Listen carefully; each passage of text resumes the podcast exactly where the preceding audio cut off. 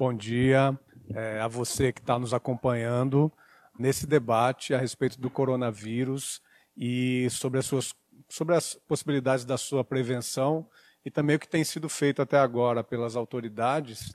Eu, meu nome é Wagner Romão, eu sou professor de Ciência Política do IFISH, aqui da Unicamp. Eu estou aqui com a professora Silvia Gatti, do Instituto de Biologia, com a professora Filomena, aqui do, da, da Faculdade de Enfermagem, e o professor Gustavo, da Faculdade de Ciências Médicas.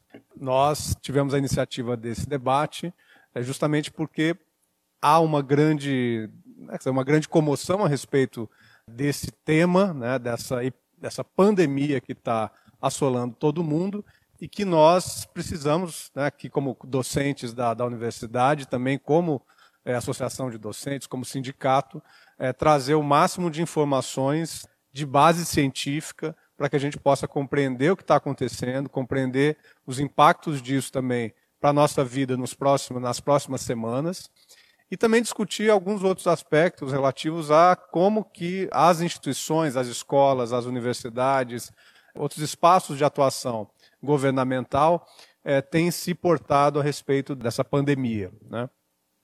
É, é difícil não começar com um grande repúdio a posição do presidente da República ontem, né, não apenas por conta da sua relação com uh, os protestos que estavam já marcados há muito tempo e que são protestos, no nosso modo de entender, contra as instituições democráticas desse país, mas mais do que isso, como uma pessoa que está suspeita né, de poder ter uh, o coronavírus, poder ser o portador do, do coronavírus e participar daquelas manifestações, daquele daquelas, daquelas grandes aglomerações, né?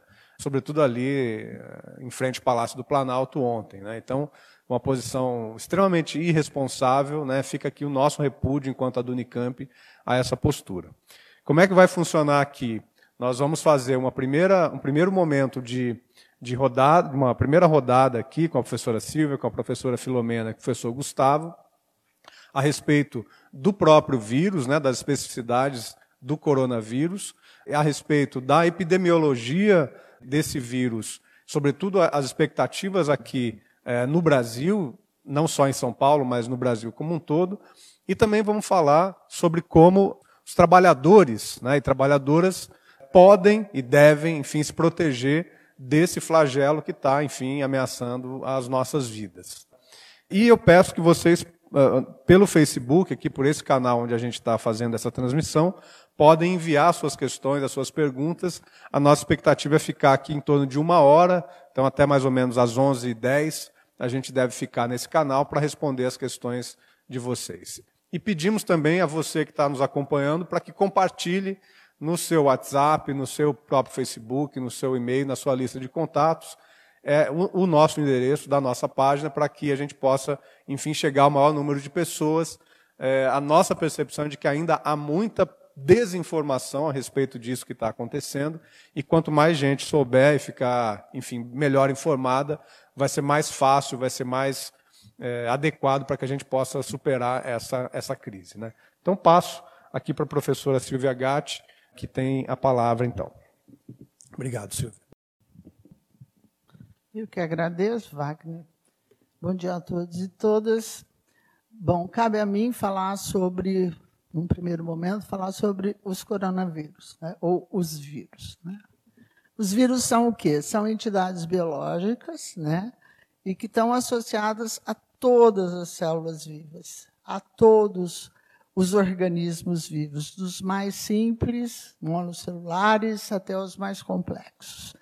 Então, eles têm uma característica de serem essas entidades biológicas com ácidos nucleicos ou do tipo DNA ou do tipo RNA, e que, uma vez associado a uma célula, é capaz de ser replicado por essa célula e, a partir do momento que ele é liberado dessa célula, ele pode infectar novas células. Né?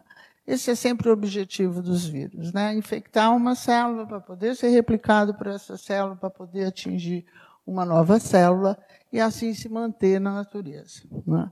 Os vírus não são é, vilões clássicos, ou eles podem até ser tidos como vilões, mas eles não são só vilões. Né?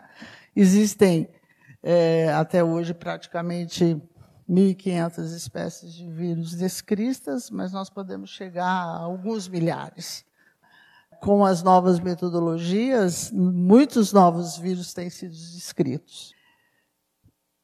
Alguns desses vírus causam patogenias em seus hospedeiros, outros replicam nesses hospedeiros sem causar sinais, sem causar sintomas. Né?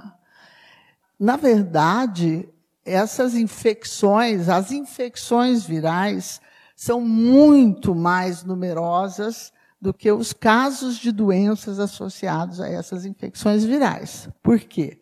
Porque a maioria das infecções virais, como acontece até para o coronavírus, esse novo coronavírus, a maioria das infecções, das infecções são brandas. Não, é? não, há, não levam à morte da, da célula ou na verdade, não leva a um processo né, no organismo de resposta a esses vírus, que sejam contundentes para o aparecimento de sinais e sintomas. É clássico na virologia que, quando nós estamos respondendo às infecções virais, isso é sinal de que nós estamos tentando debelar o vírus. Muitas das infecções são absolutamente inaparentes. Muitas vezes, por quê? Ou porque nós já tivemos infecções prévias por esses vírus, ou porque fomos vacinados contra esses vírus, então. Mas nós somos os sujeitos, ou todos os organismos são os sujeitos de manutenção desses vírus na natureza.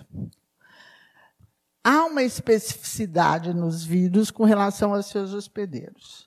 Mas essa especificidade ela pode ser rompida. Por quê?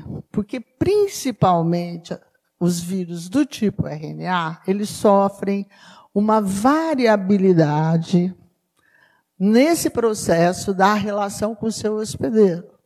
Quando o vírus RNA se multiplica num hospedeiro, ele produz uma constelação de vírus diferentes, muitos dos quais não são viáveis, porque não se completam. Alguns são viáveis e se completam, mas são diferentes entre si no que tange à possibilidade de infectar uma nova célula. Eles não são infecciosos. Ou podem infectar novas células, mas não são capazes de passar para um, dois, três hospedeiros à frente. Isso vem do quê? Isso vem de um processo de coevolução dos vírus com seus hospedeiros. Os vírus são importantes para nós no processo de coevolução, trazendo, deixando para a gente características até mesmo associadas ao nosso ácido nucleico, como é o caso de vários retrovírus, mas também sob o ponto de vista da, da nossa evolução e seleção. Então, há uma importância para nós e para todos os seres com relação à presença desses agentes etiológicos, ou, vamos dizer, essas entidades biológicas. No coronavírus, os vírus podem ser envelopados, porque tem uma membrana lipoproteica, igualzinha à nossa célula, até porque ele romba essa nossa célula, parte né, dessa membrana, ou não envelopados. Ok? Coronavírus são vírus envelopados, que têm essa membrana lipoproteica. Por causa disso, esses vírus são sensíveis a variações de temperatura, são sensíveis a detergentes, são sensíveis a desinfetantes, que é tudo que a gente usa para eliminar vírus e bactérias de superfícies, são sensíveis a antissépticos, que são todas as substâncias que nós usamos para eliminar vírus e bactérias, vírus envelopados, de superfícies animadas. Álcool gel é para ser usado em pessoas. O álcool é um agente antisséptico e desinfetante, mas o álcool gel por si é para ser usado em pessoas como um agente antisséptico ok? O álcool, 70, e só o álcool 70, é eficaz para a eliminação de vírus e bactérias, por ter uma capacidade de penetração e desarranjo da membrana é, eficiente. Álcool 68 perde perto de 40% de sua eficácia. Álcool 80 serve para nada. Álcool 100, quer matar um, um, um, vírus da sua mão com álcool 100, enfia sua mão inteira no álcool 100 e espera um minuto. É assim, né? É a capacidade, porque o álcool, quando você coloca o álcool 100 sobre a sua mão, ele vai, ele evapora, ele vai embora. Então, a capacidade de ficar é que está relacionada à capacidade de desinfecção ou de antisepsia. Por isso que é importante lavar as mãos com, com sabão, sabonetes, detergentes, seja o que for, por um tempo correto. Quando eu lavo as mãos, o que, que eu estou fazendo com os vírus?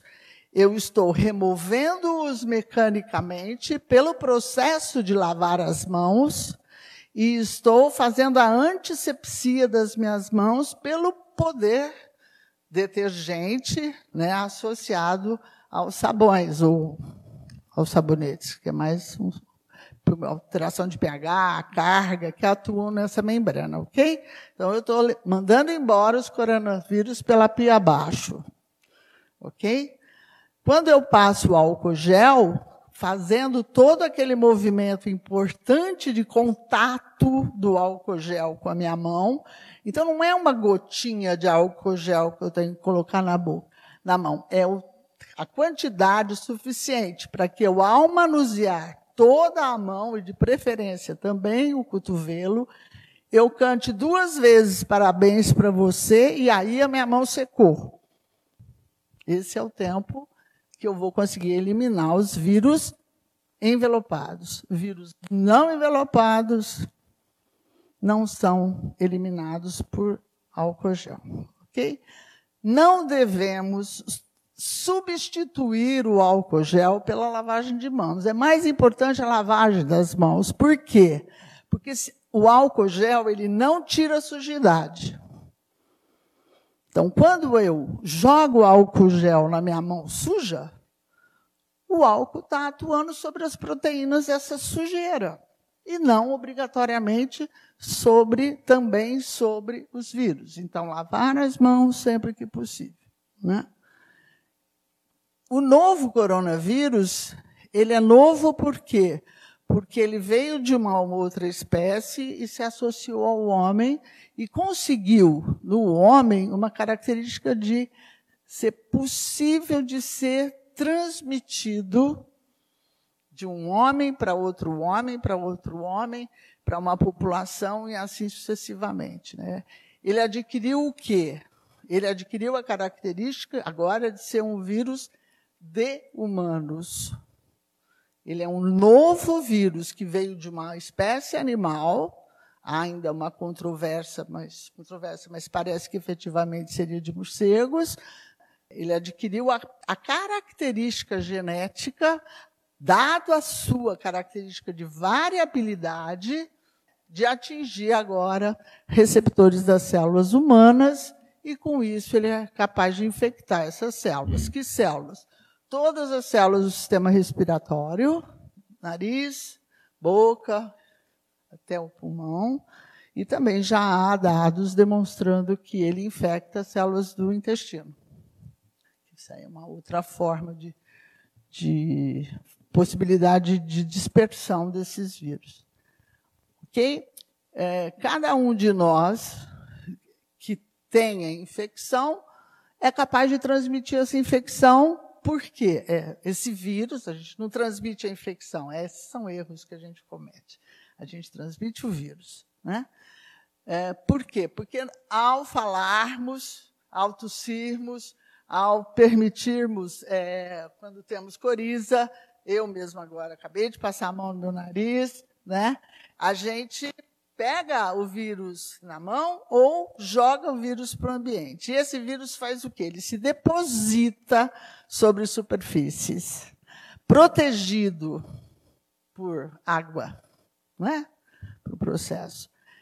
Uma outra pessoa pode vir, tocar esse local onde os vírus estão depositados e, como é muito comum, levar a mão ao rosto e permitir o contato desse, desse, desse vírus com as mucosas ou do nariz ou da boca. E a partir daí, essa pessoa está infectada. Ok? Então, cuidar do ambiente também é importante. Fazer a desinfecção é importante de maçanetas de porta, de corrimões, de coisas que a gente no celular. A gente põe o celular, a gente chega no restaurante, a primeira coisa que a gente faz é colocar o, celular sobre a mesa. Vamos evitar esse tipo de coisa, né? Sol, a radiação solar é importante porque ela mata o coronavírus. A radiação ultravioleta. Não gosto de falar matar, ela neutraliza, ela deixa o vírus não infectante. Abram suas casas, abram suas janelas, deixem o sol entrar. Isso é bom para diminuir a carga viral no ambiente e, com isso, diminuir a possibilidade de transmissão dos vírus. Isso é uma coisa que não está sendo falada, mas que eu acho que é importante, porque eles são vírus susceptíveis a esse tipo de situação natural, ecologicamente determinada para diminuir a população de vírus em superfícies ou mesmo em suspensão. É isso. Obrigado. Obrigado, Silvia. Então, por favor, Mena, fica à vontade. É, bom dia, obrigado, Wagner, né, por essa oportunidade da gente dialogar aí com a comunidade acadêmica, os professores, estudantes e também com a comunidade. E, assim como a professora Silvia colocou, é, é muito importante divulgarmos informações técnicas, científicas, né, e, é, sobre isso, até para a gente entender de onde as coisas vêm, né, e como é que a gente pode fazer para atuar no sentido de é, diminuir a possibilidade da exposição, do risco, é, e agora né, estamos numa outra fase aí da, da epidemia no Brasil, que é uma etapa de talvez medidas mais restritivas, como a gente já vem tomando, e também de mitigação, ou seja, a gente tem que cuidar das pessoas, cuidar para que elas não passem para as outras, para que não piorem, e a gente tem que cuidar daqueles mais fragilizados, mais vulneráveis. Né? Então, é nessa etapa que a gente está.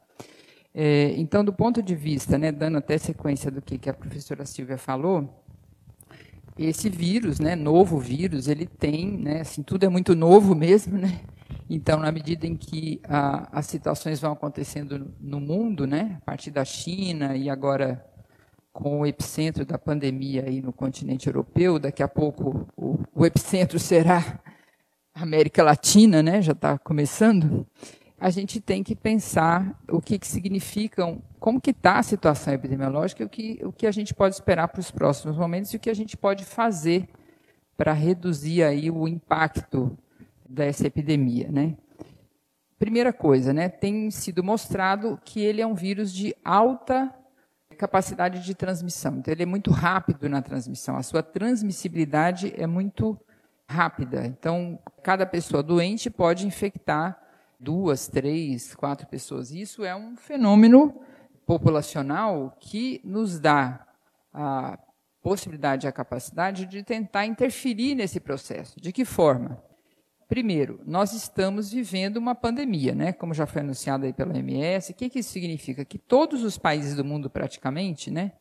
nós temos acho que 180 países no mundo, mais ou menos, contando os vários territórios, praticamente todos estão afetados. Então, com mais ou menos casos, significa que todo mundo hoje está com risco, é, não semelhante, mas muito próximo de aumentarem os casos. Então, como é que estamos hoje no Brasil? Diariamente isso muda, né? Se a gente for considerar a situação que nós estávamos há uma semana atrás, e inclusive conversamos isso no dia 11 na nossa assembleia aqui na Dunicamp, o cenário mudou muito rapidamente. Por quê? Porque agora a gente está no momento da epidemia em que a gente tem transmissão comunitária sustentada. O que, que isso significa na etapa do plano de contingência que a gente tem no país, né? Significa que uma pessoa pode passar para outra sem necessariamente a gente ter que ficar descobrindo a origem, né? se ela veio de fora, de um outro país, é, de quem ela pegou. Quer dizer, agora é transmitido para todo mundo. Né? Então, é nessa hora que a gente tem que ter essas medidas mais restritivas, de contenção. Por quê? Porque é a única forma que a gente tem de diminuir a exposição daqueles não doentes daqueles doentes. Então, uma questão fundamental, né, no momento em que estamos, em que o Brasil ainda tem condições de ter medidas para diminuir o impacto desse crescimento eh, rápido da, da epidemia, é, por exemplo, qualquer pessoa com sintoma leve, né? O que é um sintoma leve? A pessoa está bem, ela tem lá uma coriza, tem uma tosse, um, um quadro parecido com um resfriado comum, fique em casa não vá trabalhar. A gente sabe o quanto que isso é difícil, o quanto que isso é complicado para algumas pessoas, né? Depois acho que o professor Gustavo vai discutir um pouco essas questões, mas essa é uma medida importantíssima. Por quê?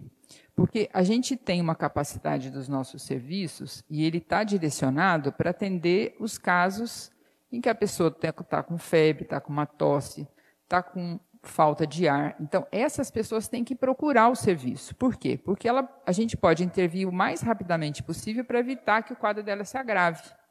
Por quê? Porque a gente sabe, como a, a professora Silvia falou, esses vírus têm capacidade de causar infecção, mas na, em muitas, na, na maioria dos casos, ele, o próprio organismo vai debelar essa infecção e ela não vai ter tantos sintomas graves, né? então ela vai conseguir reagir. No caso de não conseguir reagir, ou, ou dessa pessoa já ter um organismo mais debilitado, o que, que vai acontecer? Essa pessoa vai, pode ter uma pneumonia viral, que é um quadro gra muito grave, considerando que os vírus a gente não tem antibióticos, né? a gente não tem é, medicações que matam o vírus, a gente tem é, medicamentos que aliviam os sintomas. Então, o que, que a gente tem que fazer? É, reservar a nossa capacidade instalada dos serviços de saúde, leitos de UTI, e toda a estrutura né, de profissionais para cuidar dos doentes graves. Então, essa é uma questão muito importante. Graves ou aqueles que a gente quer evitar que aumente a gravidade.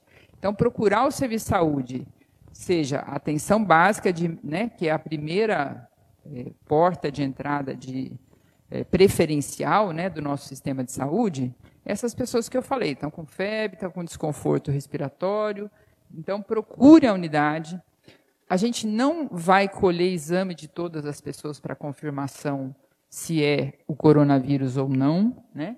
Nós vamos colher sim em algumas situações em que é necessário para monitorar a circulação do vírus, para monitorar é, quais as pessoas estão mais afetadas, né? traçar um perfil aí é, dessas pessoas, mas a gente tem que reservar o nosso serviço de saúde para as pessoas que realmente estão numa condição em que ela precisa de um cuidado de enfermagem, um cuidado de assistência médica, talvez um encaminhamento para um serviço de retaguarda hospitalar e, eventualmente, né, sabe-se que em torno de 5% dos, das pessoas vão evoluir para uma gravidade que justifica um leito de UTI, com ventilação mecânica, né, um respirador, em que você precisa salvar a vida dessa pessoa porque ela tem no sistema eh, imunológico dela ou no quadro ou por doença crônica, ou porque é mais idosa, uma dificuldade em dar uma resposta, né, sem esse recurso terapêutico é, para combater o vírus. Então, é, a gente tem que investir nisso, salvar vidas, a gente tem que garantir que a gente consiga, com essas medidas de restrição, fique em casa se você tiver um quadro leve, evite aglomerações o máximo possível, evite aglomeração.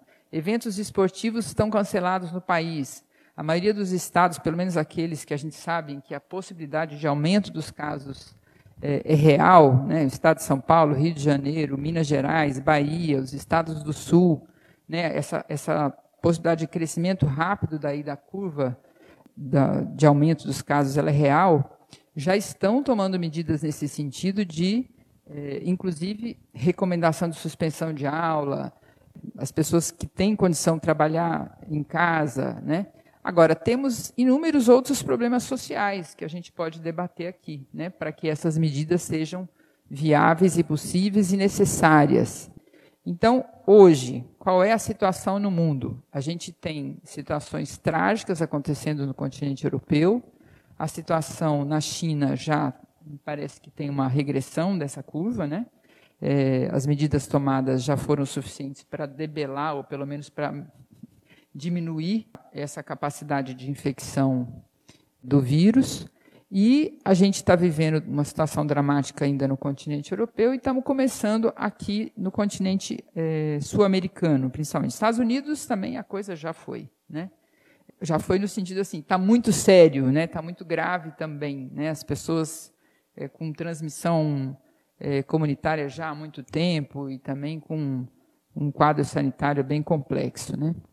Então, o Brasil a gente ainda tem a chance de tomar essas medidas para reduzir o máximo possível o impacto da epidemia né, em relação à saúde das pessoas e à complicação, etc, etc.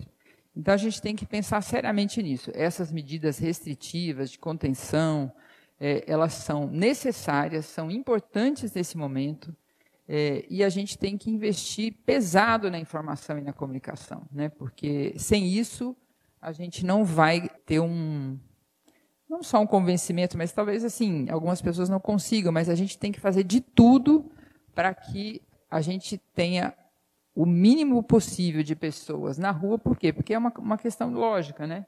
Quanto menos gente doente ou potencialmente doente circulando, menor a, a chance da gente expor as pessoas, elas ficarem doentes e passarem para as outras, porque, como eu disse no início, a capacidade de transmissão do vírus é muito rápida, muito alta. Né? Então, isso é um problema. Inclusive, é maior do que o H1N1. Né? A letalidade do vírus é maior do que H1N1. Isso tem sido mostrado na, na, na literatura dos, dos, países onde isso está sendo analisado. É uma questão importante para a gente discutir. Acho que é isso por hora, daí a gente pode voltar ao debate. Obrigado, professora Filomena. Professor Gustavo, por favor. Bem, agradecer é, a companhia aqui, as falas da Silvia e da Mena, Wagner. O que eu queria trazer aqui para gente, a gente pensar junto é talvez um pouco diferente do que as, as colegas trouxeram. É, uma epidemia é um momento em que a gente está pensando a comunidade, pensando a sociedade, pensando é, o direito à vida. Então, junto com as tragédias, com as dificuldades, também vem um, uma oportunidade da gente é, refletir um pouco sobre como que a gente está preparado e como que, o que, que a gente tem feito para defender a vida. A gente sabe, a Mena acabou de falar, é, a importância que o sistema de saúde tem. Né? Os países com um sistema de saúde melhor estão mais preparados para lidar com a situação. Os países com um sistema de saúde mais fragmentado ou inexistente, como né, públicos, né, como é o caso dos Estados Unidos, estão muito mais vulneráveis. Então, é, uma questão que eu acho que é, é importante da gente pensar é o que as nossas políticas têm feito para deixar a nossa sociedade mais preparada para lidar com situações difíceis, inclusive as situações que são mais invisíveis. Né? A gente tem tido, é, no ano passado, a gente teve uma perda de 9 bilhões para o Sistema Único de Saúde. Isso é muito grave. Né? Isso significa que é um sistema que já tinha dificuldades, ele perdeu em 2018 também em torno de 13 bilhões. Então, além disso, além do dinheiro que vem a menos, também houve dificuldades de gastar o que tinha sido acordado de, de do, do Ministério gastar. Então, a gente vive um momento em que um conjunto de políticas ela tem diminuído a capacidade da sociedade de defender a vida. Né? Porque não, não é, é, o SUS é uma dessas políticas. Né? A gente perdeu mais médicos, a gente aumentou a mortalidade infantil, a gente diminuiu a quantidade de vacinas. Se a gente pegar os relatórios aqui da, da própria prefeitura do ano passado, a gente vê que citologia oncótica diminuiu, é, número de consultas diminuíram. Então, é uma oportunidade da gente pensar o que a gente está fazendo com as nossas políticas públicas, com o nosso, nossa capacidade de pesquisa, nossas universidades, porque são esses equipamentos públicos, é a nossa estrutura de previdência, né, que foi duramente atacada com as reformas, foi duramente atacada aqui no Estado de São Paulo. a gente está falando que os, os, mais vulneráveis dessa epidemia são os idosos. O que a gente fez com eles até agora? Né? O que a gente fez esses dois últimos anos com os idosos? O Congresso acabou de aprovar a, a possibilidade das pessoas com renda per capita até 522 reais receberem o benefício por, por doença. São pessoas idosas, doentes ou com algum tipo de deficiência, que a família precisa, a maioria das vezes, parar de trabalhar ou tem um gasto enorme para cuidar dessas pessoas. Essas pessoas são as pessoas vulneráveis ao coronavírus. Né? E o governo federal tentando bloquear a possibilidade dessas pessoas, que já é um critério que exclui muita gente, né, uma renda per capita de 522 reais, o governo ainda tentando, através de uma manobra TCU, impedir que essas pessoas tenham acesso a esse recurso, que também tem impacto na mortalidade, no cuidado dessas pessoas idosas. Né? Então, quando a gente está no meio de uma epidemia, a gente tem essa possibilidade de pensar o conjunto das nossas políticas públicas, né? as políticas de segurança, as políticas que, de assistência social, aposentadoria e saúde. E o balanço que a gente faz, apesar da gente ainda ter é, um sistema de saúde que vai nos proteger nessa epidemia, que tem trabalhado, tem trabalhado para aumentar leitos e procurar leitos para um possível quadro de, de saturação e, e, e colapso do, do sistema, a gente tem tratado muito mal é, todas essas políticas públicas. Então, é, é, uma oportunidade que a gente tem de pensar sobre isso, de rever o, como a gente tem lidado com essas políticas. Talvez, se a gente quiser, porque isso, inclusive, é uma declaração né, do, de várias pessoas do governo federal, e a gente tem visto isso em todo o sistema público, uma diminuição de trabalhadores. Né? Pessoas que é, pelos motivos, por todas as reformas que se anunciavam e aconteceram, se aposentaram, pessoas que saíram e que não foram recontratadas. Né? Mesmo na Unicamp, a gente teve perdas de, de saídas de professores que não, não, não foram repostas. Isso está em torno de 8%, né, desde que a gente parou de, de repor. E entre os funcionários, em torno de 13%.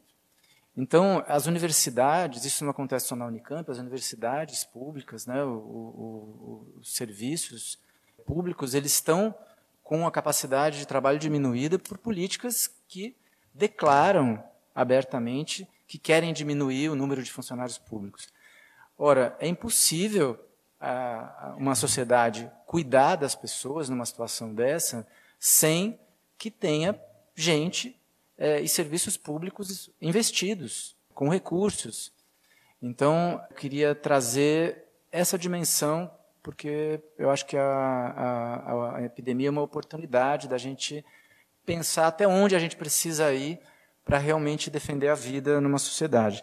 A outra coisa que eu queria comentar é a questão da desigualdade.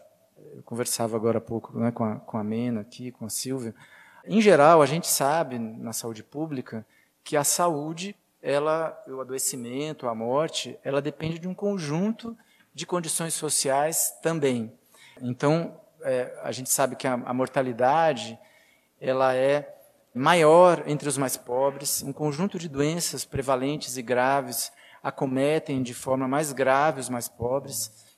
Então, quando a gente pensa medidas de proteção ao coronavírus, a gente tem que levar em conta a desigualdade. Então, por exemplo, a gente está falando de fechar escolas públicas.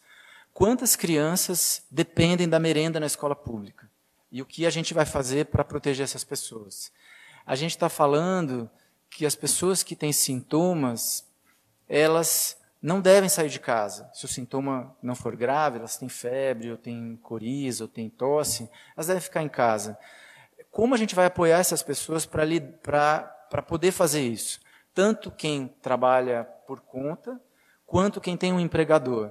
Né? A pessoa vai ter que pegar ônibus, sintomática, ficar numa fila para pegar um atestado médico para dizer que ela está com sintoma. Então, obviamente, as pessoas que, que estão é, em estratos sociais mais baixos, elas vão ter muito mais dificuldade de fazer isso. É, as pessoas que estão em estrato social mais baixo, elas vão ter muito mais dificuldade de parar de trabalhar. Porque parar de trabalhar significa parar de comer. Parar de comer também mata. Né? É, perder o emprego também mata.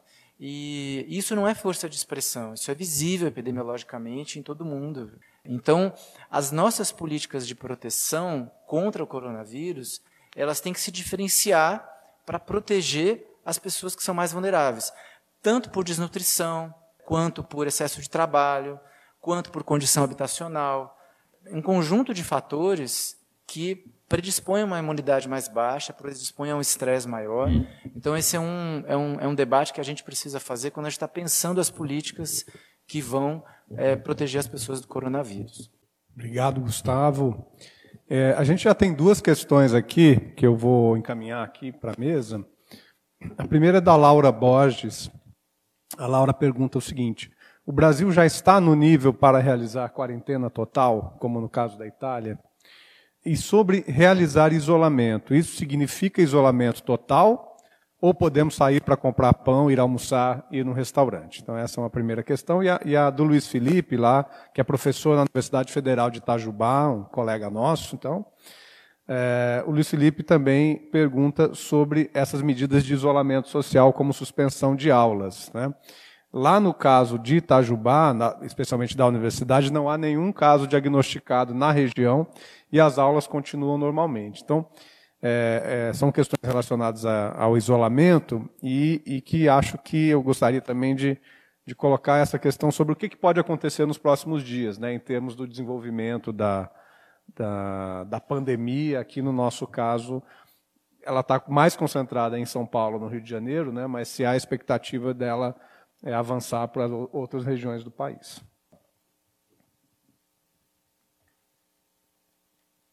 Então, eu acho que tem uma ideia generalizada aí na sociedade de que essa é uma doença tranquila, parece uma gripinha, que está tudo tranquilo, né? Então acho que a gente tem que primeira coisa desmistificar essa ideia, né? Como a professora Silvia falou, é um novo vírus, tem muita coisa que a gente não conhece e o que a gente conhece é o que a gente já viveu nos outros países e está vivendo.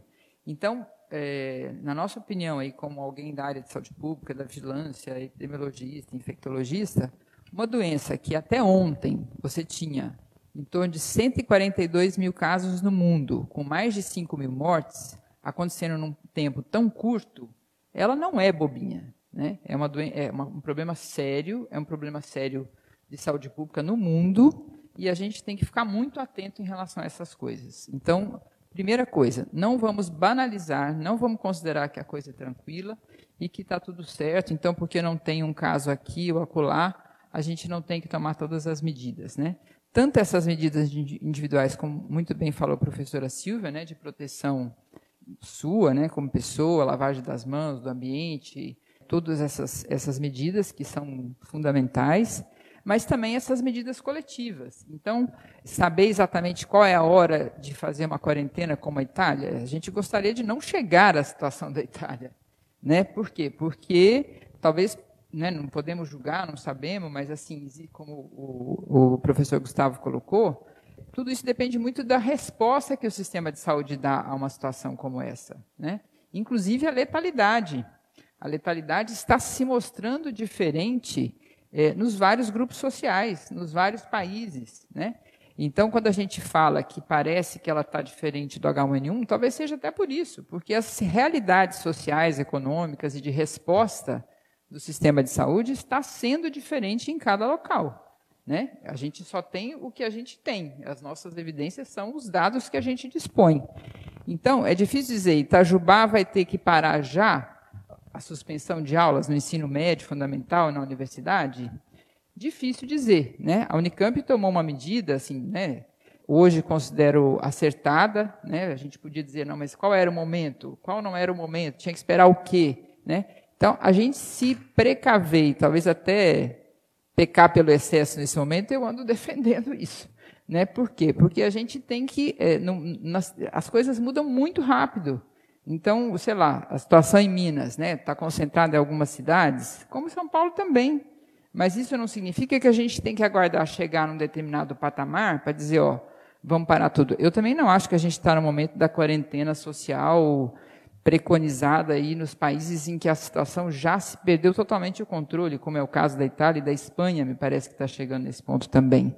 O Brasil, ainda, a França, o Brasil ainda não chegou. E a gente está tentando fazer exatamente o Ministério da Saúde, os estados, os municípios, fazendo todo o possível para que a gente não chegue nesse estado de colapso em que a gente não tenha mais controle, não consiga mais atender os doentes, em que a gente tenha que escolher entre quem vai viver e quem vai morrer. É isso que a gente quer evitar. Então, todas essas medidas é, mais restritivas, isolamento de doentes, é, orientação em relação a tudo isso, né, do que, que cada um pode fazer como sociedade, o empresariado se sensibilizar, né, o setor produtivo, o setor de serviços, né, orientar os seus trabalhadores, confiar que as pessoas que não estão indo trabalhar é, porque estão é, em isolamento, porque é, a gente quer que elas não passem a doença para outra pessoa, sem exigir toda essa burocracia do atestado, do não sei o quê, não sei o quê.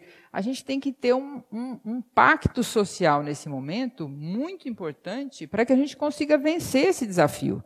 Uma nova epidemia, ela é um fato social, ela é um, uma questão que, a gente, que pode trazer muito aprendizado para a gente, e uma delas é essa, é essa é, a gente tem que se unir, unir esforços, né? E aí não dá para dizer assim, ah, então não vou causar desemprego, não vou causar isso, não vou causar aquilo. É, tudo bem, o, o, nosso maior ônus são perdas de vida, né? De vida de pessoas e, e de situações como essa. Então a gente tem que fazer de tudo para evitar. É lógico que nós vamos ter sempre pessoas morrendo em outras situações, só que isso vem agravar aquilo que a gente já tem de complicado, que é o que o Gustavo acabou de dizer, o nosso sistema de saúde já está penalizado por uma série de coisas. Nós já temos outras pessoas é, com doença crônica, com doença. Sarampo. Sarampo continua matando, continuamos com problema em relação ao sarampo. Com dengue. Então, isso só vem agravar um sistema de saúde que já está com problema.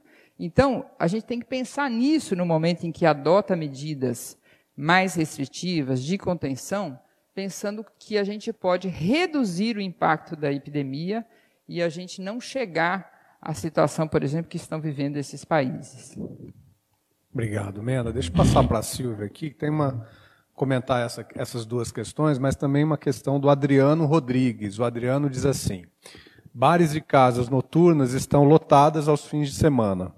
Eu trabalho em um bar onde passou é, 260 pessoas, em média, na sexta e 200 pessoas no sábado. Trabalho no atendimento direto ao público. Como fica? Estou exposto? Qual a recomendação? Bastante exposto.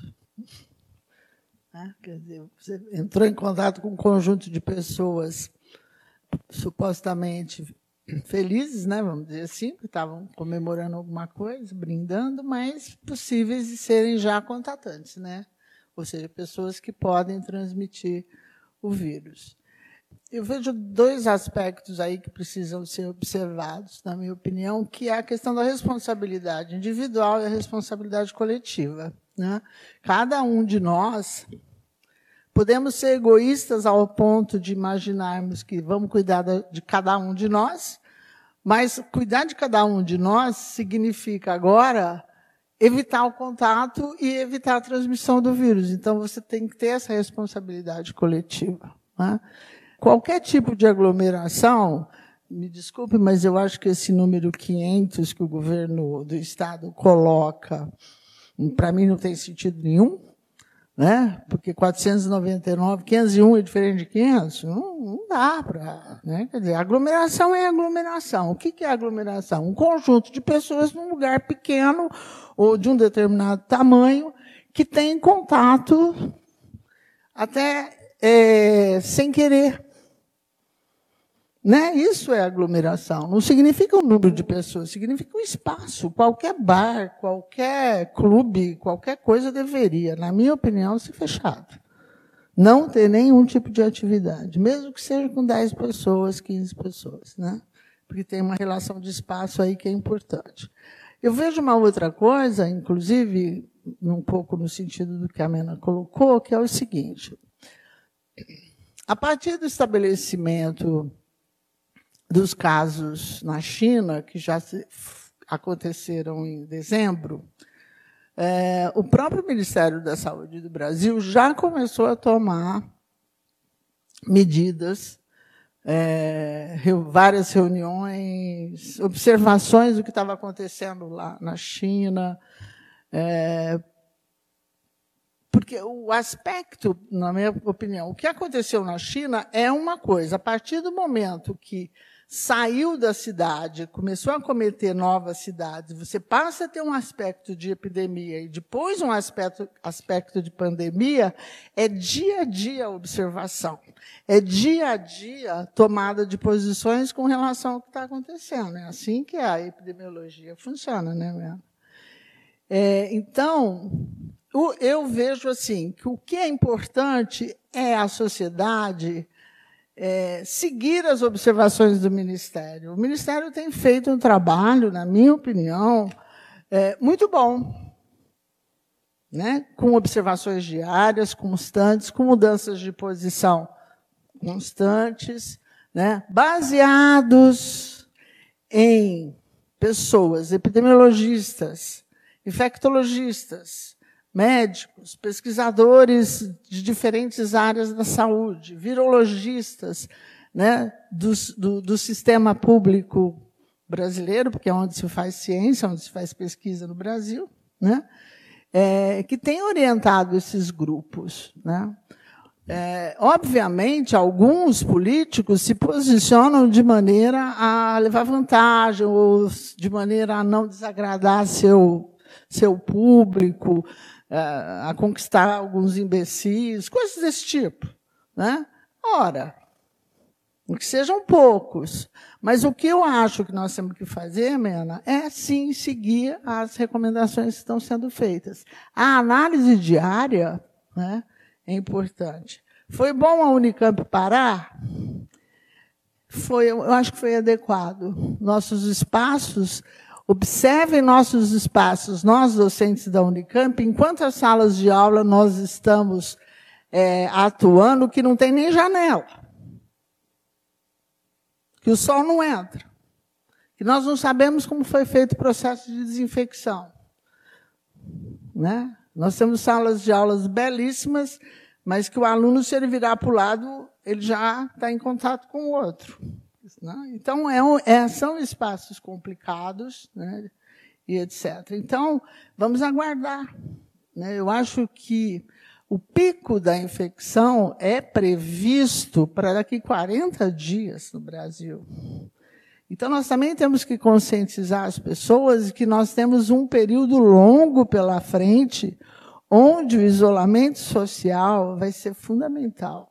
Nós temos que achar mecanismos é, de encher o nosso tempo, aumentando a nossa capacidade de leitura, de assistir bons filmes, de telefonar, telefonar mesmo para os amigos, para ouvir uma voz. Sabe, eu acho que tudo isso é importante agora, principalmente para nós, os idosos, né? É, sabe, fazer tricô, enfim, encher o nosso tempo em casa, evitar sairmos, seguir essas orientações. Né? E com isso, a gente permitir que essa curva né, é, fique aí de aumento do número de casos fique baixinha, o que não vai acontecer assim. Eu espero que aconteça, mas isso é importante. Né?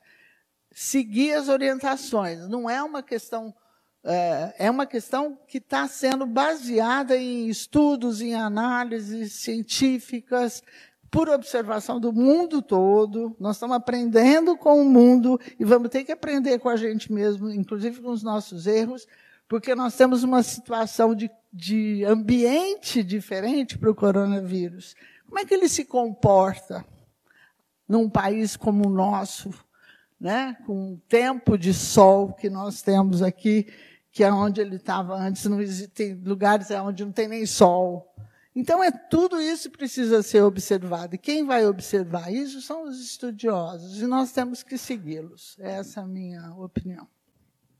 Obrigado, Silvia. Temos mais questões aqui. Primeiro, uma, uma questão do Paulo Mariante, um grande abraço ao Paulo, que é a respeito da importância de iniciativas que derrubem, em caráter emergencial, eu até acho que é para além do caráter emergencial, né, o limite dos gastos previsto na emenda constitucional 95. Né?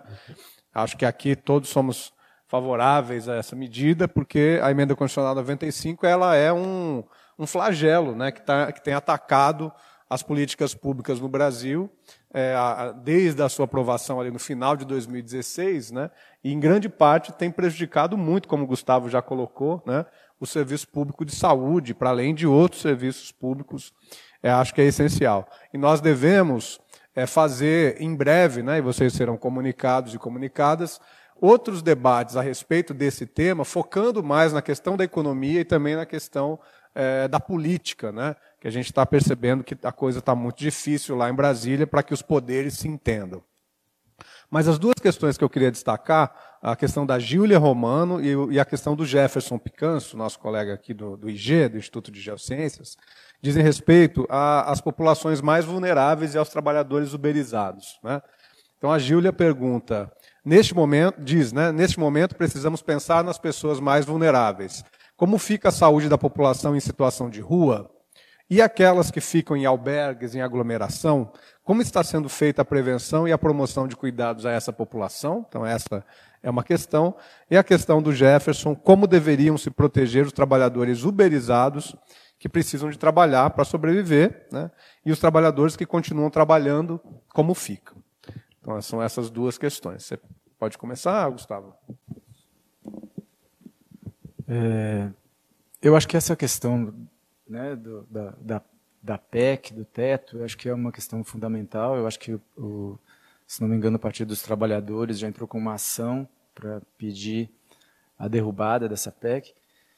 É, concordo com o Wagner, né, ela, é, alguns atores políticos é, declaram abertamente que, que, a intenção dessa PEC é destruir o serviço público, então acho que a gente precisa ter claro que que essa, é, é, essa é a intenção, né?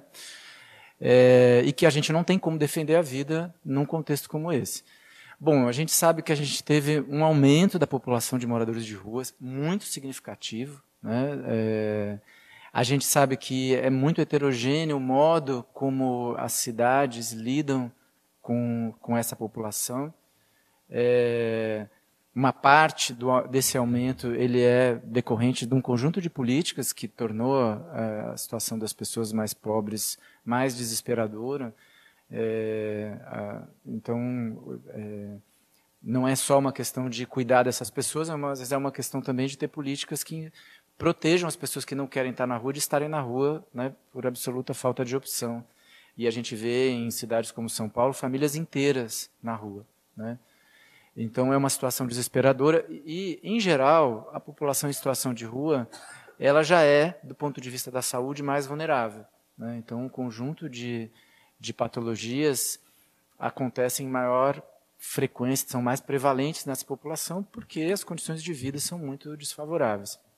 Eu imagino, como essa atenção é descentralizada, que cada cidade esteja lidando de uma forma diferente.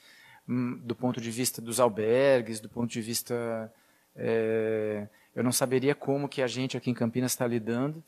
A gente tem um conjunto de equipamentos, né, para lidar com essa população. Tem consultório na rua, é, tem SOS Rua, é, tem Centro Pop, que é um centro que as pessoas podem ir, podem passar o dia, tem alimentação. Então a gente tem um conjunto de políticas. Nem todas as outras cidades têm esse conjunto de políticas.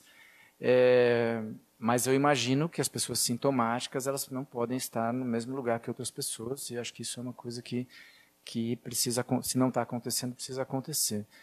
É, mas o mais grave disso é que essa população aumentou né aumentou de forma trágica.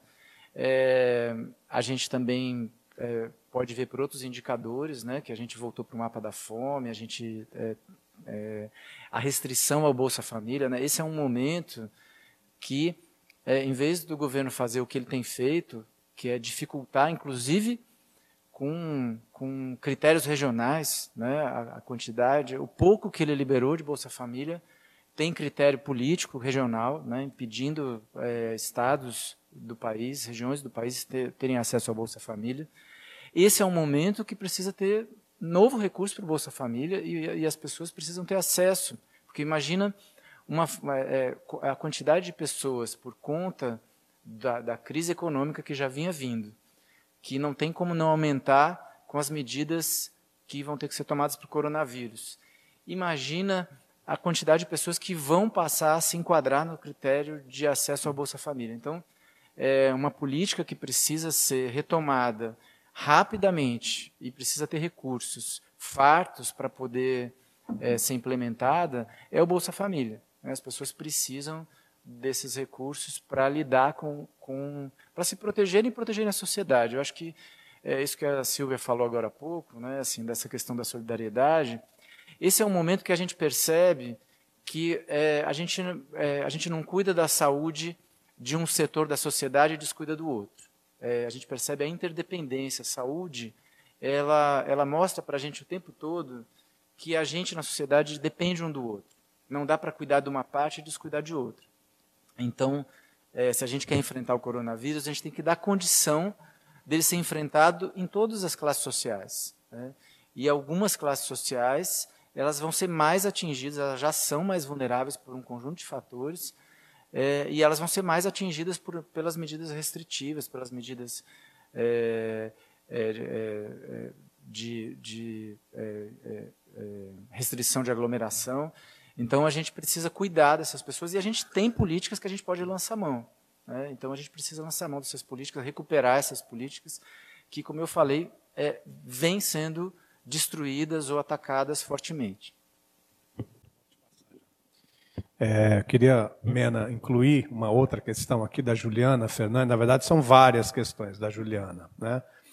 É, como pensar numa quarentena que leve em conta a questão das pessoas em situação de rua, das favelas, dos trabalhadores informais, um pouco no sentido do que o Gustavo já estava falando. Uma quarentena aqui nesse país e em outros deveria pensar tabelamento dos preços de álcool, gel, sabão e máscaras. Deveriam surgir normativas proibindo a compra de máscaras por quem não precisa. Não, seja, não seria o caso e o momento de implementar uma renda básica universal, a lá Suplicy, emergencial, como o SUS vai dar conta da epidemia sem a suspensão da PEC do teto de gastos, como a gente já vinha conversando também. E a Lara Pri pergunta a pergunta de, de um milhão de reais. Né? Existe uma previsão de término no Brasil? então, a gente acha que é muito legal esse debate, porque vão surgindo ideias que a gente também está aqui né, refletindo juntos e tal. É, eu, eu vou começar aí pela questão do. Acho que o Gustavo já respondeu alguma coisa em relação a essas populações muito vulnerabilizadas, que de alguma forma, na minha opinião, elas vivem já um isolamento social. Né? As pessoas têm muita dificuldade de fazer coisas básicas, de sair da ocupação onde vivem para fazer coisas elementares até de ir a um serviço de saúde. Então, assim, a gente hoje já tem um isolamento. Agora, o que, que acontece? Se chega né, um vírus desse numa, numa região muito vulnerabilizada, essas pessoas vão ser mais afetadas, porque vivem juntos, elas não têm dois banheiros, às vezes elas não têm nenhum banheiro para lavar as mãos, elas não vão ter acesso a álcool gel. Então, tudo isso a gente tem que considerar e pensar soluções ou respostas né, para mitigar essas situações que, com certeza, é, se o vírus é, afeta e vai afetar, a gente tem que pensar é, essa realidade, porque ela é nova, né? Enquanto tá, a Europa também tem áreas de muita vulnerabilidade, mas talvez na América Latina isso seja uma novidade que nós vamos ter que lidar. A gente não sabe exatamente como é que, como é, que, é que a gente vai ter que fazer, né? É, eu gostaria de também é, debater um pouco esse aspecto daí da PEC, da derrubada do teto, né? Assim, de alguma forma o Ministério já está pedindo suplementação, porque sabe que é impossível enfrentar uma situação como essa sem suplementação, né?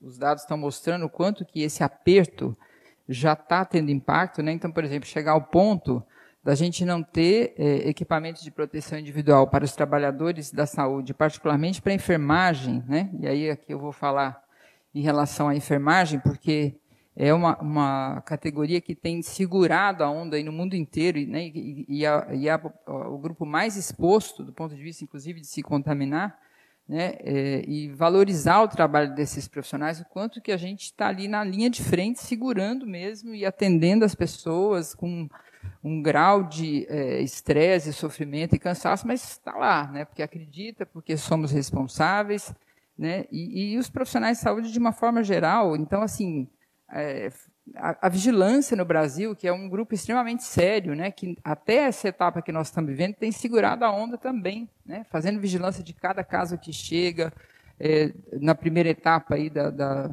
da, do plano de contingência, né, dos que vêm de fora, depois a transmissão local e agora um trabalho de definição mesmo, né, de aonde nós vamos né, atacar, porque como que está circulando o vírus, quais são as características, né, então, é incansável esse trabalho né, dos nossos profissionais de saúde, de vários grupos, e aí discutir, inclusive, como é que a nossa sociedade valoriza o servidor público. Né? Todas essas coisas que estão para ser votadas aí em relação é, à reforma administrativa. Então, isso também, a epidemia pode ser uma oportunidade também para a gente discutir essas coisas, né? Como é que a sociedade brasileira está falando hoje e vendo? Quer dizer, num momento desses você tem que, você vê a importância. Assim, é óbvio que a gente é importante, é óbvio que a ciência, que a educação, que o servidor público, que nossa dedicação é, à ciência, ao estudo, ao trabalho, ao cotidiano, ao serviço duro ali na, né, na sala de aula, no serviço de saúde, quanto que isso tem que ser valorizado. Tem países tomando iniciativa. A própria OMS declarou esse o ano mundial da enfermagem, né, por considerar que esse é um é um profissional vital para a garantia da vida, da sobrevivência, da proteção das pessoas, do cuidado. Né? Então, assim, eu acho que fica evidente, talvez numa, a, a, quando eu digo que epidemia é um fato social, ela serve para revelar tanta coisa que muitas vezes as pessoas não param nem para olhar, nem para pensar. Então, eu acho que ela pode trazer aprendizados do ponto de vista de tudo, né? Do conhecimento do vírus, do conhecimento de como é que nós enfrentamos, como é que a gente cuida das pessoas, como é que a gente vive em sociedade como é que a gente lida com esses desafios todos, né, que a gente não vive só, mesmo no isolamento a gente não está só, né, o isolamento é uma medida para é, debelar um pouco mais, para diminuir o impacto, mas isso não significa que nós precisamos estar sós, né, eu vi uma, aí fugindo um pouco do assunto, eu fiquei emocionadíssima com uma demonstração na Itália, né, das pessoas cantando nas nas casas, né? Eu achei aquilo belíssimo, quer dizer, o quanto que o mundo pode ser solidário, pode ser civilizado, né? O quanto a gente tem que é, também se unir pensando como sociedade, como profissionais, né? O quanto besteira a gente escuta de governos e que a gente tem que falar, meu Deus do céu, né? o quanto a gente é maior do que tudo isso, né? o quanto a gente pode ser uma, um mundo melhor. Né? Então, acho que as epidemias têm essa capacidade de trazer à tona esses grandes aprendizados.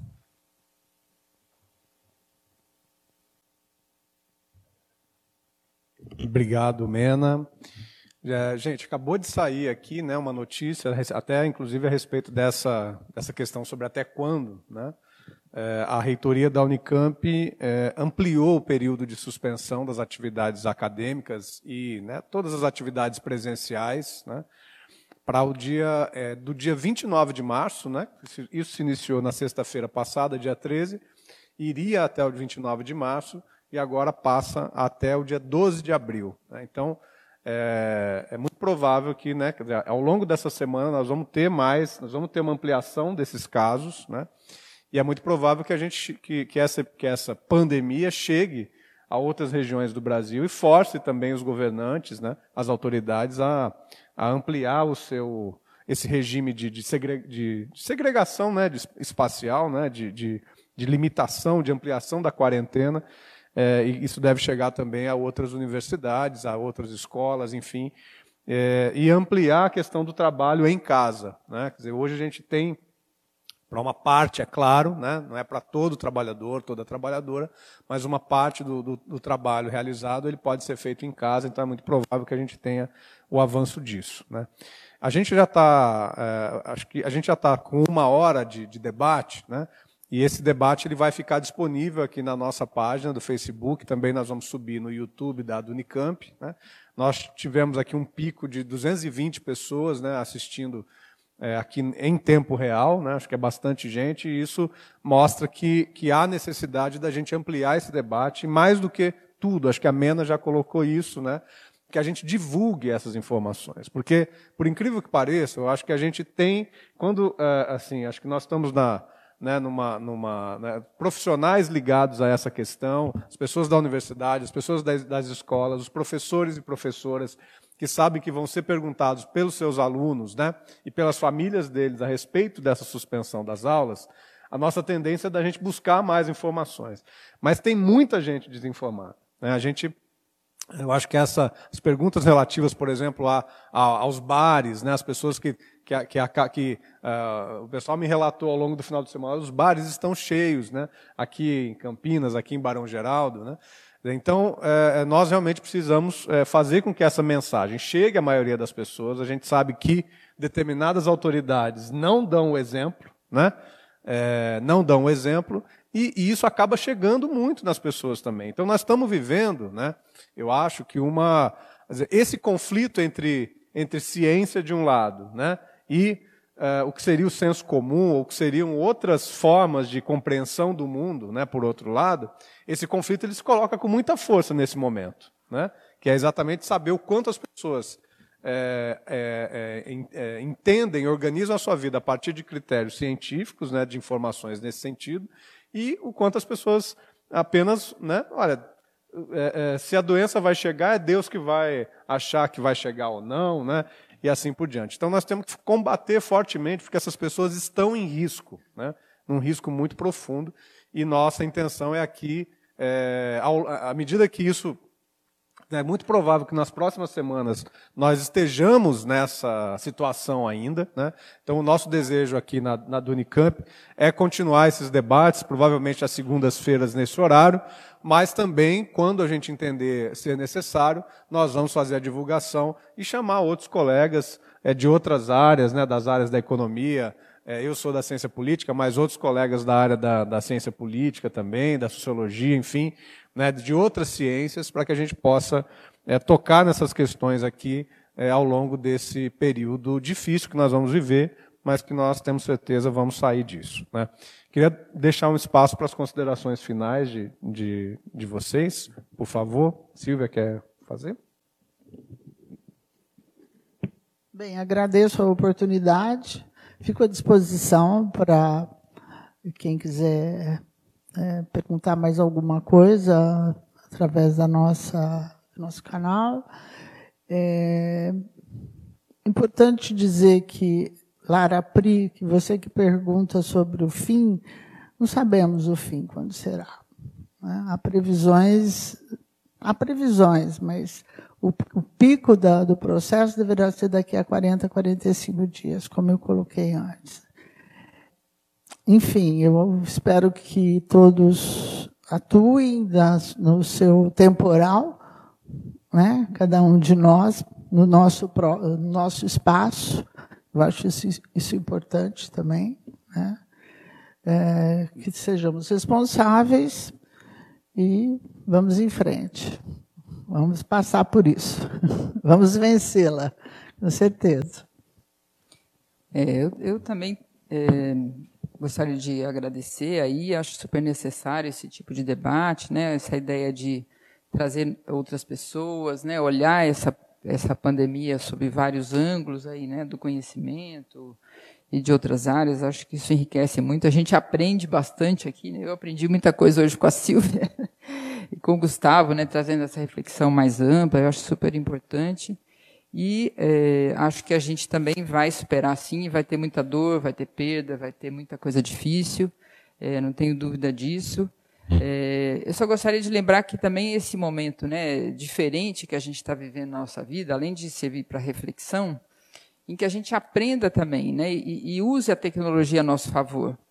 É, por exemplo, eu acho que é, esse momento em que a gente está é, em casa, né, no caso das universidades, né, que é onde a gente aqui atua, é, e também no serviço de saúde, né, Gustavo, a gente não vai deixar de estar bem na linha de frente em alguns momentos, é, mas que a gente não deixe de fazer as nossas atividades à distância, nosso, nosso ensino à distância. Eu acho que isso também é uma questão importante, tanto nas escolas hoje de ensino fundamental, é, ensino médio, né, a gente tem que ir aprimorando essas ferramentas né, do, do, do, ensino à distância, porque isso também pode nos ajudar até no futuro a também é, dispor dessa tecnologia. Né? Eu já até, eu quero até dar um, um recado aqui para os meus alunos, que a gente está fazendo aí o maior esforço essa semana para também é, se organizar em relação a isso, é, da gente manter esse contato, né, de, de leitura, atividades, né? Esse contato aí nosso mesmo que não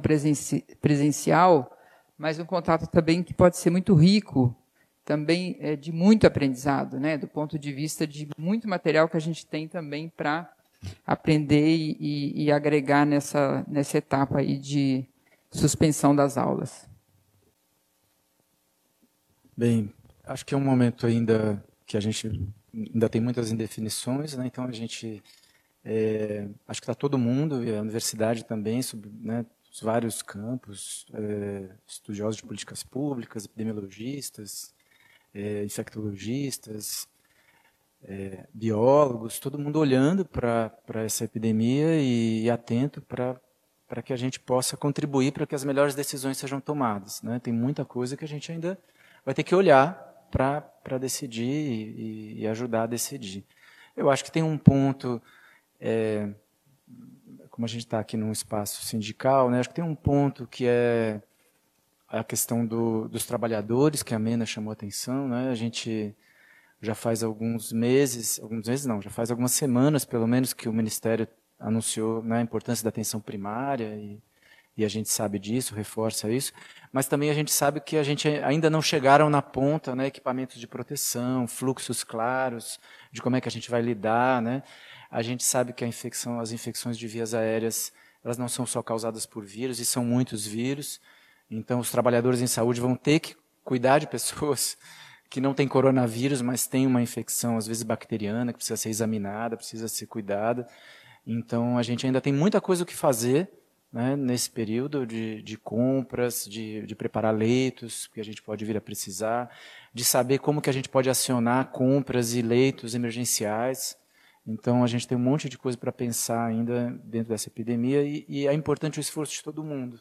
Né? Eu acho que é uma grande oportunidade que a sociedade brasileira tem de olhar para os seus problemas, para as suas políticas, para os seus recursos e, e construir uma solidariedade, né? construir um comum, é, porque o, o, uma epidemia ela ensina isso para a gente, né? que a gente é interdependente, a gente depende um do outro e não dá para pensar isolado.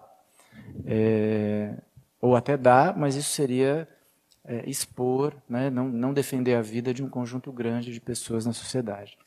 Então é isso, agradeço. Obrigado. Estamos por aí. Obrigado, Gustavo. Obrigado, Mena. Obrigado, Silvia. Obrigado também a vocês que, que assistiram esse debate. Né? Eu convido vocês também a, a compartilharem esse debate para o máximo de pessoas possível. É, e também que, para vocês ficarem atentos ao que nós vamos fazer da, ao longo dessas semanas, que vocês curtam aí a nossa página no Facebook, a página da Unicamp, Associação de Docentes da Unicamp, que é o nosso sindicato aqui de docentes, de professores da Universidade Estadual de Campinas. Né?